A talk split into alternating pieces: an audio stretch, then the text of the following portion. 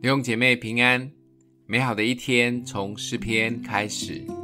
诗篇第二十六篇一到七节：耶和华，求你为我伸冤，因我向来行事纯全，我又倚靠耶和华，并不摇动。耶和华，求你察看我，试验我，熬炼我的肺腑心肠，因为你的慈爱常在我眼前。我也按你的真理而行，我没有和虚谎人同坐，也不与蛮哄人的同群。我恨恶恶人的会，必不与恶人同坐。耶和华，我要洗手表明无辜，才环绕你的祭坛。我好发称谢的声音，也要述说你一切奇妙的作为。基督徒大多是因为遇到了危险困苦。或极度渴望神的帮助时，会开口大声的呼求神，期待神的拯救及帮助能够快快的来到。应该不多人有类似大卫这样的呼求，居然敢主动的求神来鉴察、试验，甚至是熬炼肺腑心肠。这是从哪里来的信心及胆量呢？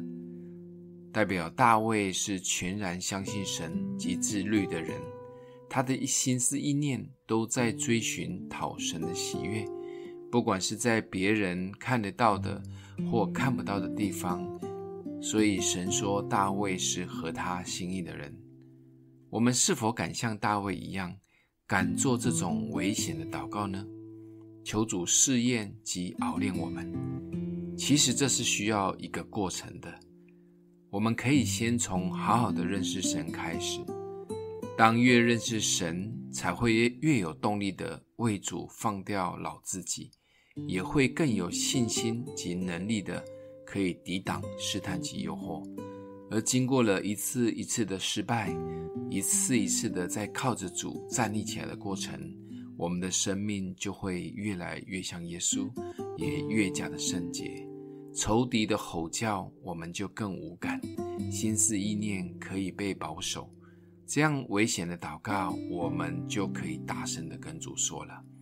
今天默想的经文：耶和华，求你察看我，试验我，熬炼我的肺腑心肠。